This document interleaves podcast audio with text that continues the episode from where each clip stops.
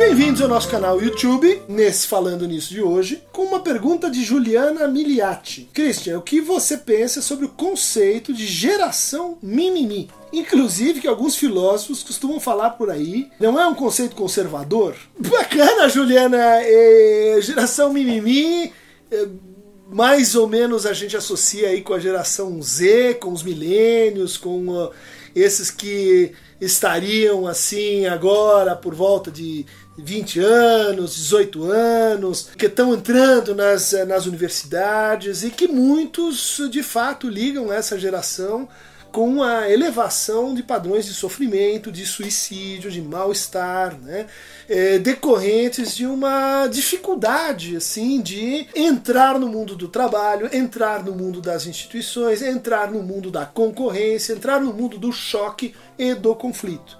Então a gente tem desde os hikikomores até aqueles que são nenéns, né, que nem trabalham nem estudam, aqueles que tinham, vamos dizer assim, personalidades evitativas e que, e que de certa forma precederam essa, que são, essa, essa geração mimimi. Né? Como se no começo a gente tivesse então uma certa atitude de recuo em relação ao conflito, e agora a gente tem uma uma espécie de, de nova compleição narcísica. E vamos entender que o narcisismo não é uma patologia e nem uma crítica em si. Muita gente diz, ah, você é narcísico. Todos nós somos narcísicos, gente. Narcisismo diz respeito ao nosso funcionamento intersubjetivo, de reconhecimento, nosso laço social com os outros. Não tem laço social sem narcisismo. O que acontece, que a gente chama popularmente narcisismo, são patologias narcísicas ou seja, um excesso de introspecção, um excesso de extrospecção,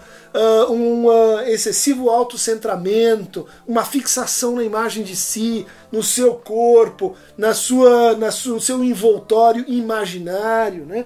Isso então pode, pode dar uma primeira pista de que o que eu entendo por geração mimimi é uma certa compleição narcísica, de como, de como essa geração cria uma gramática de expectativas de reconhecimento muito acima do que ela vai efetivamente encontrar. Uma característica dessa geração, e, que é uma característica que tem um lado ruim, mas tem um lado bom também, interessante também, que é assim uma exigência de ser reconhecido nos termos que a pessoa reconhece como próprios a si.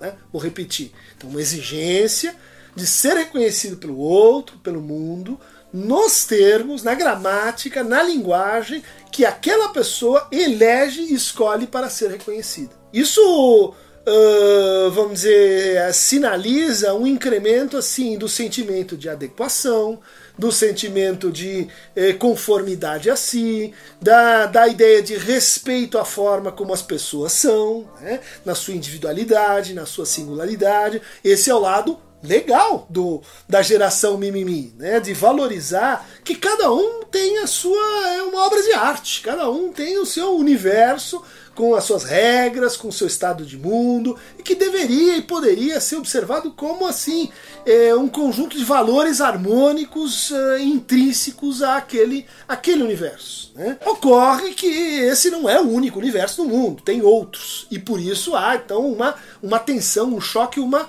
suscetibilidade, que seria uma característica dessa geração. Então, se o outro não segue essa expectativa de assim partilhar da mesma linguagem, de acolher, de eh, reconhecer o valor intrínseco daquela forma de vida, e ela entende que o outro está ameaçando, ele entende que o outro está invadindo, ele entende que o outro está sendo agressivo, ele entende que o outro está cometendo uma espécie de falta. Daí a associação do mimimi com a reclamação né, daquela pessoa que se arroga Uh, impor como lei a sua lei, a sua forma de entender o que, que é o reconhecimento. E não como uh, os teóricos que me parecem mais pertinentes nessa matéria, como Honneth, uh, como Hegel, como Habermas, num outro sentido, como Rawls, né?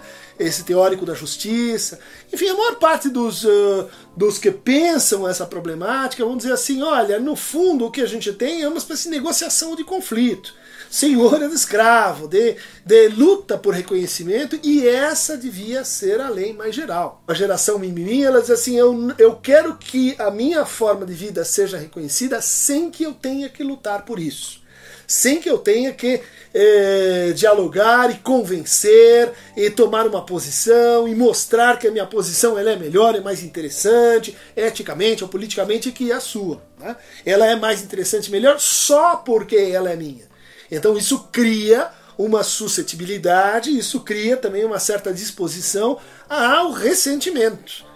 Porque então, quando o outro esbarra, quando o outro não nos acolhe, quando o outro não nos ama nos termos que a gente quer ser amado, na gramática que a gente quer ser amado, a gente entende que o outro está, é, vamos dizer assim, errado. Ele está violando um princípio que é uma lei, que é a minha lei. Em vez de vamos dizer assim, entender que as relações elas estão baseadas numa disputa por reconhecimento e uma disputa para a gente saber qual é a lei lei desejante, de lei gozante que governa o nosso pacto social e nossas interações. Né? Então a, a, geração mimimi eh, não devia ser assim criticada porque são necessariamente vitimistas, são necessariamente crianças, né? que, que, que querem ser amados como mamãe e papai os amavam quando eles eram pequenos, por, pelo, por aquilo que eles eram, né? pelo ser que eles eram, e não pelo que eles faziam, né? que é uma gramática, vamos dizer assim, mais, mais adulta, né, ou mais própria do campo social, entendido como campo político, campo de conflito e não campo de harmonia. A geração mimimi, ela, ela, ela carrega em si uma, um certo recuo, mas por outro lado ela introduz essa coisa muito interessante que é, é de nos convocar a reconhecer o outro nos termos do outro, né, não só no nosso. Então a gente pode dizer, ah, a geração mimimi é uma reação à geração au au au. A geração que morde, a geração que late, a geração que vai para cima, a geração que avança, que, que diz assim, ó, só que vale aqui é latido. E é uma reação, é uma reação que, que talvez uh, está empreendendo uma, uma conflitiva sem se apresentar exatamente como uma posição. Isso talvez virá, ou talvez é um, é um desenvolvimento possível para essa geração, né? Que sofre muito, a gente escuta isso no consultório, sofre muito com a, com a, assim, a prerrogativa de querer assim imaginar que não precisa tomar posição, de que assim escolher, de que, de que ter um significante para os representar, de que se engajar em A ou em B, isso já é por si mesmo parte da gramática dos au au aus. Né?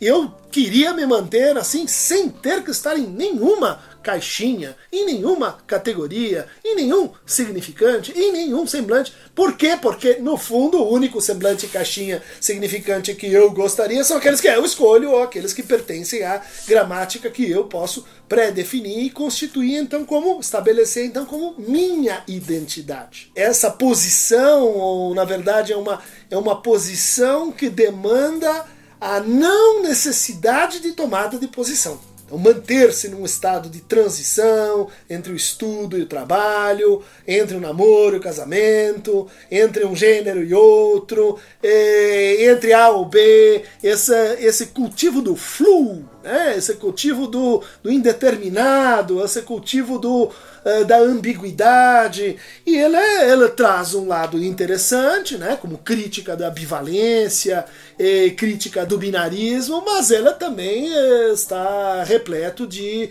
de sofrimento, de angústia, de angústia sem nome, de angústia que muitas vezes, quando, quando assola o mimimi, se mostra como uma, como uma angústia muito primária, assim, porque é difícil para ele, inclusive, imaginar uma relação com o outro né, que possa ajudá-lo, que possa é, tratá-lo, né, que possa tirá-lo dessa situação para um outra outro lugar, portanto, para uma outra posição. Tem gente que associa a geração mimimi com coitadismo, com assim, a pessoa que quer ser boazinha, né? Que é a pessoa do bem, é, então ela está sempre reclamando porque, porque os outros precisam amá-la e etc.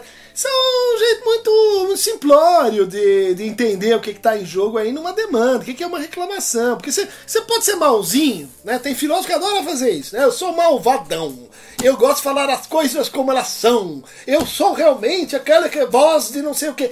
Isso é a mesma coisa do mimimi, só que é a defesa da sua imagem, é a prerrogativa dos seus termos para ser reconhecido, só que o contrário, né? Vamos parar com essa enganação aí de de, de, de, usar categorias agressivo passivo não tem nada a ver com isso. Não tem nada a ver com isso. É, o agressivo passivo já estava antes e a agressividade do mimimi é uma agressividade contida, geral, ampla e restrita, decorrente desse, desse choque de, de gramáticas de reconhecimento. Não tem que ver com a, com a essência da pessoa, pelo amor de Deus. De São Dimas à tarde, né? As pessoas se dizem trágicas e recorrem na primeira oportunidade ao essencialismo em ocasião. Gente, mimimi também na filosofia assim, moderna, pós-moderna, sei lá o que, brasileira, precisa acabar, gente. Vamos, vamos levantar o padrão da conversa, né? Au, au, au. Geração mimimi, geração au, au, au, para receber mais fragmentos do tio Cris aqui, geração X, que está vendo tudo isso de uma forma assim, um pouco de observatório, clique aqui no Aqueronta Moveto. Por hoje é só.